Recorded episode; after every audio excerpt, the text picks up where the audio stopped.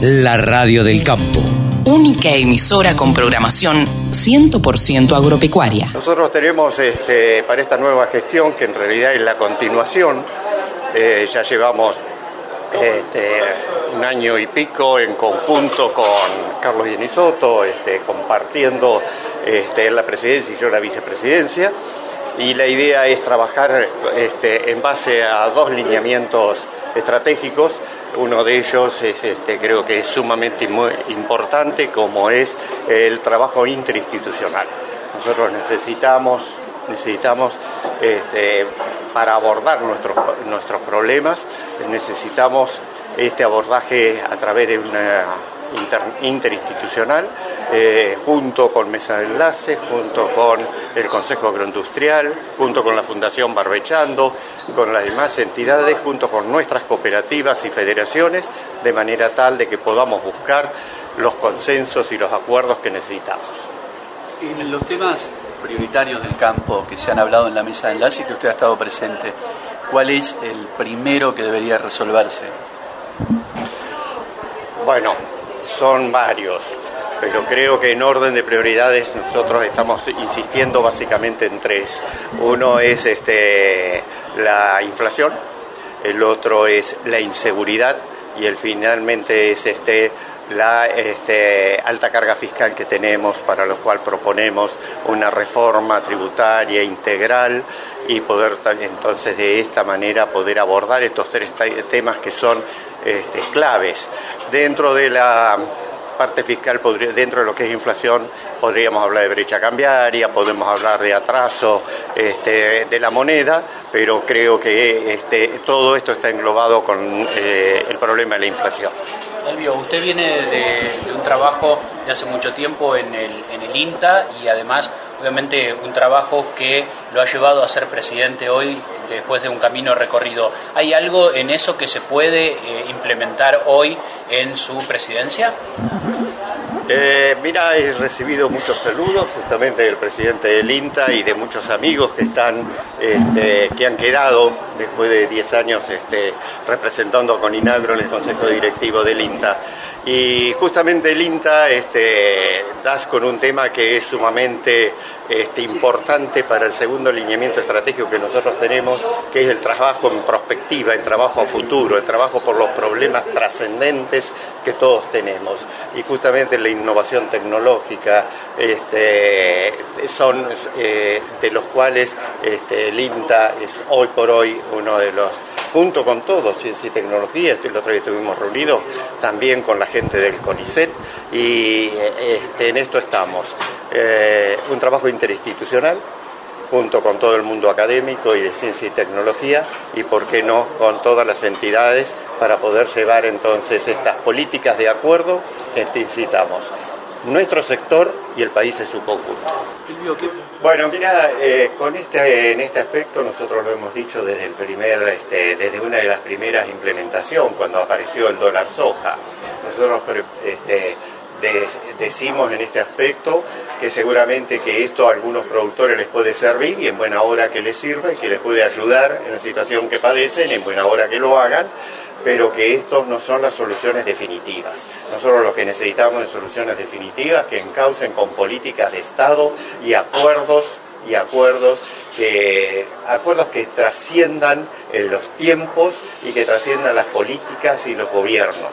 Por ejemplo, este, como podemos decir, eh, ley de biocombustibles, este, como podríamos hablar, ley de infraestructura rural, de manera tal que podamos tener este, las mejoras que nosotros, todo el, todo el mundo necesita, y por ahí los incentivos económicos que venimos diciendo, y que muchos de ellos no son cosas muy difíciles. Actualizar el mínimo no imponible, eh, las contribuciones patronales significaría que facilita, facilita a los empleadores poder tomar más trabajadores. ¿Cuál es ahora el pedido más importante con el que llegan ustedes? Al, gobierno. Eh, si es en, términos generales, eh, lo que acabamos de hablar, que es este, la previsibilidad y la confianza como para poder hacer las inversiones necesarias. La urgencia hoy evidentemente es la sequía. Este, flagelo que hemos tenido y que realmente nos va a afectar en forma muy importante este, es lo que nosotros planteamos al gobierno, ver cómo nos vamos a preparar para afrontarla, porque no vamos a tener los ingresos de divisas que el gobierno se imagina, porque no vamos a tener la cosecha que tengamos. Esto es una preocupación que tienen todos los pueblos del interior, porque los pueblos del interior se aprecia que cuando hay producción y hay rinde, hay trabajo en el pueblo, trabaja el albañil, trabaja este, el, taller mecánico, entonces esto lo vamos a sufrir muchos en los pueblos del interior. Como entidad, este, aparte, eh, ¿tuvieron algún acercamiento con, alguien del gobierno, con Massa, por ejemplo, para tratar el tema de las retenciones? Eh, hemos tenido contacto con, con, Massa por este tema. Este, en muchas oportunidades eh, le hemos planteado cuáles son nuestras inquietudes, nos ha escuchado y, ha atendido y está buscando eh, lo que nosotros le decíamos que en alguna medida compense al pequeño productor que no se ve que no se vio beneficiado con el dólar soja que pueda de alguna manera hacer una compensación. Hoy vemos que la resolución salió, tenemos que esperar la implementación y que esto y que el beneficio realmente llegue al productor. Eh, muchas veces este, eh, no bastan solamente las intenciones, sino que también que estas intenciones lleguen al, productor. Hoy por hoy con el tema de la seca, este, creo que este, en estos aspectos eh, algo que tenemos que solucionar ya, que es la situación financiera que van a quedar los productores, la falta de trabajo, y tenemos que solucionar cosas de futuro como son seguramente trabajar en un seguro multirriesgo que sea lo que más ayude, este, realmente solucione el problema este, de las este, eh, de las inclemencias climáticas. más allá de la, de la coyuntura, usted asume una entidad que todos sabemos que es cooperativismo y que se trabaja en el conjunto. Si pudiera imaginar cuando usted eh, en algún momento pensó llegar a ser presidente de Coninagro, ¿cuál es el tema que le gustaría imponer y que se pueda desarrollar dentro del cooperativismo y a nivel nacional?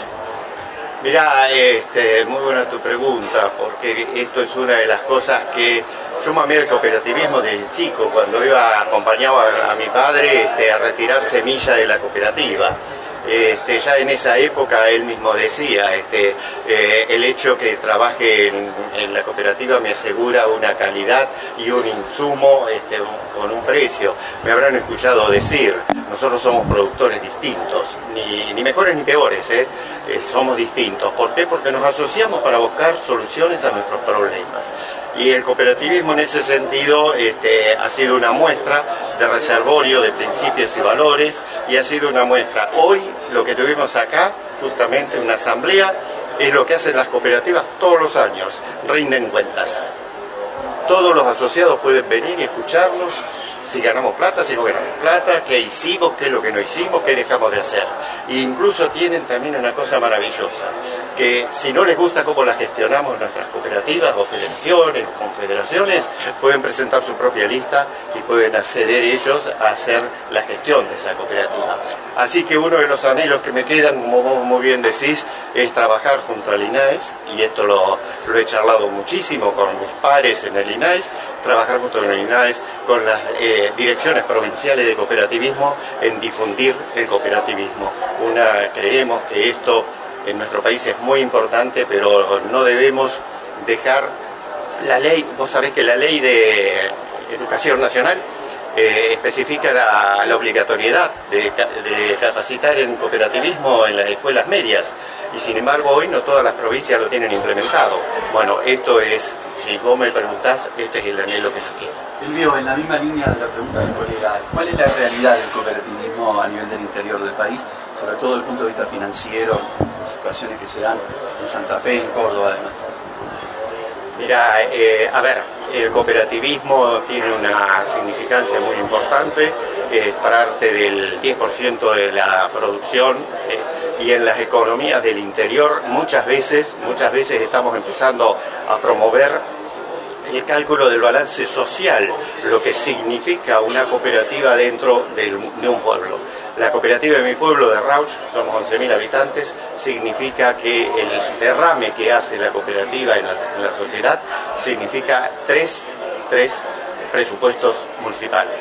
Con lo cual de esa manera te das cuenta que es uno de los principales este, dadores de trabajo y este, dadores, este, formadores de riqueza este, que realmente tenemos en, los pueblos del interior. Y esto se transmite mucho en los pueblos.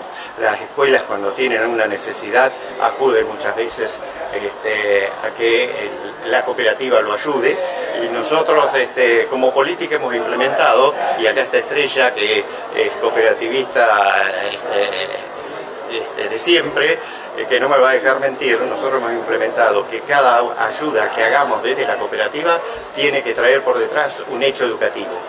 Y vos sabés que una de las escuelas nos pidió una fotocopiadora y sabés lo que están haciendo, le están trabajando la fotocopiadora con toda la, tecno, este, la operatoria del cooperativismo. Eso es cooperativismo en práctica. Sumate.